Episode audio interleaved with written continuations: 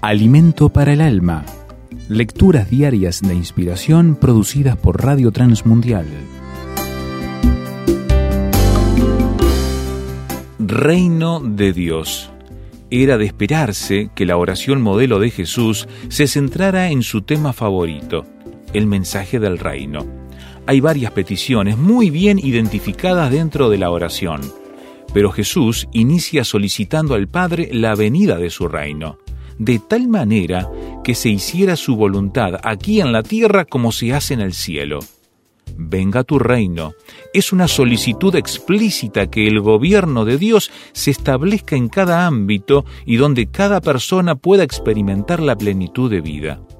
Nunca la historia ha experimentado mejor la instalación del reino de Dios después de Jesús que a través de la práctica que logró fomentar la reforma protestante de 1517 en los países que la abrazaron.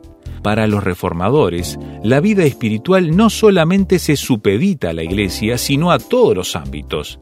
El radio de acción del cristiano no es exclusivo a las cuatro paredes de un edificio, sino en todos los espacios donde actúa. Los reformadores reconocieron que el trabajo de los cristianos como embajadores del reino era salir de la zona de comodidad y asumir las responsabilidades en la transformación de la sociedad y convertirse en luz, sal y fermento de cambio en aquel mundo tan convulsionado.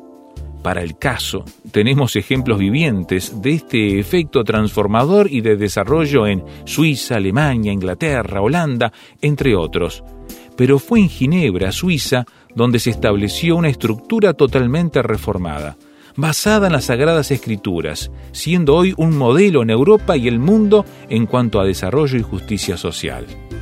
Venga tu reino a nuestro país.